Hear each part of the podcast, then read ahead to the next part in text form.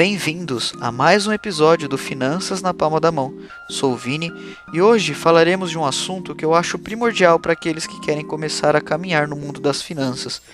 Muitos começam a ouvir falar de investimentos, de bolsa subindo, Bitcoin, entre diversas outras formas que aparentam ter um bom rendimento ou pareçam ser um bom negócio e acabam se interessando sobre isso.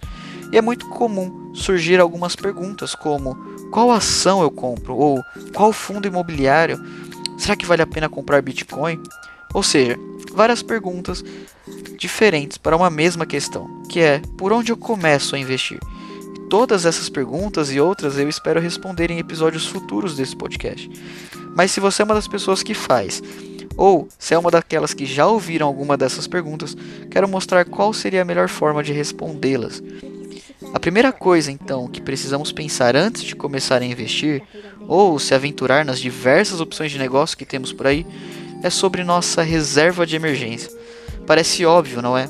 Mas é bem comum pessoas entrarem de cabeça, infelizmente com até um pouco de ganância, achando que vão ganhar muito dinheiro e acabam se esquecendo que as coisas podem não sair como esperado. Isso pode acontecer em pouco tempo ou até demorar. Mas o fato é que dificilmente uma pessoa não enfrentará algum imprevisto que demande um gasto inesperado. A pandemia que temos enfrentado é um grande exemplo disso. Imagina uma pessoa que ganha um salário, que já tem o seu controle financeiro e consegue investir todo mês um dinheiro. Essa pessoa ela pode estar bem satisfeita com a sua situação financeira. Mas imagine que essa mesma pessoa ela fique desempregada. E vimos que isso não foi uma realidade, nem é uma realidade tão distante de nós. Muitos que estão ouvindo ou passaram por isso, ou certamente conhecem pessoas que perderam seus empregos ou tiveram de alguma forma a sua renda afetada pela situação que vivemos. E existem diversas situações que não esperamos: algum acidente, alguma doença, N situações que podem nos pegar desprevenidos. E a grande pergunta que surge nessas horas é: o que, que eu faço agora? Mas você pode pensar: ah, é só tirar o meu dinheiro dos investimentos e tudo bem. Mas que tipo de segurança você terá no futuro de tomar algum risco ou de realmente se planejar ao longo prazo, sabendo que em algum momento você pode precisar contar com aquele dinheiro? E além disso, muitas vezes os imprevistos demandam uma ação rápida da nossa parte. E nem sempre resgatar o dinheiro dos investimentos, seja ele qual for, corresponde a essa velocidade. Ou, no mundo das finanças, chamamos isso de liquidez. Por isso, o primeiro passo antes de começar a investir e isso não significa que você não tenha que estudar sobre ou ouvir bons podcasts como esse, se você ainda não tem a sua reserva de emergência.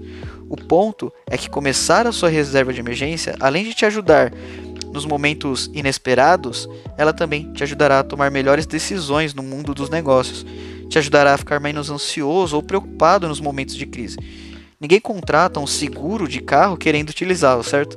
Mas, se acontecer algum acidente, você ficará muito feliz em ter contratado.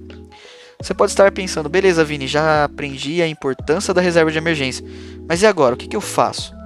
Como vimos no primeiro episódio desse podcast, precisamos ter um controle das nossas finanças. E isso vai nos mostrar o quanto que precisamos por mês para manter o nosso padrão de vida, ou seja, quanto que gastamos para sobreviver ao mês pegaremos esse valor e multiplicaremos por 12, ou seja, um ano inteiro. E vimos o quanto que um ano de reserva faz sentido quando olhamos para a pandemia. Então, imaginando que você tem um custo de vida ali de R$ 1.500 mensais, multiplicando esse valor por 12, temos um valor total de 18 mil reais que você deveria ter guardado na sua reserva de emergência. Beleza, agora que eu sei o quanto que eu preciso ter guardado na minha reserva, o que, que eu faço com isso? Lembra que falamos que às vezes os imprevistos necessitam de ações rápidas e chamamos isso de liquidez? Precisamos ter a nossa reserva em investimentos que sejam de alta liquidez e que você possa resgatar no mesmo dia ou no máximo ali no próximo. Exemplos disso são investimentos de renda fixa, que falaremos mais no próximo episódio. Contas com rentabilidade, como de alguns bancos digitais, e outros investimentos que tenham um risco baixo e uma alta liquidez. Não estamos preocupados aqui com o rendimento dela, mas sim com a segurança e com a velocidade de resgate desse investimento.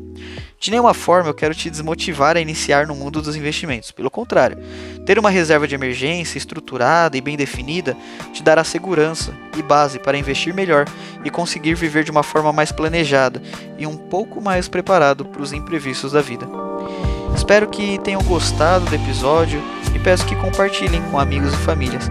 Fiquem atentos para os próximos episódios. Eu sou o Vini e esse é o Finanças na Palma da Mão. Fiquem com Deus e até a próxima!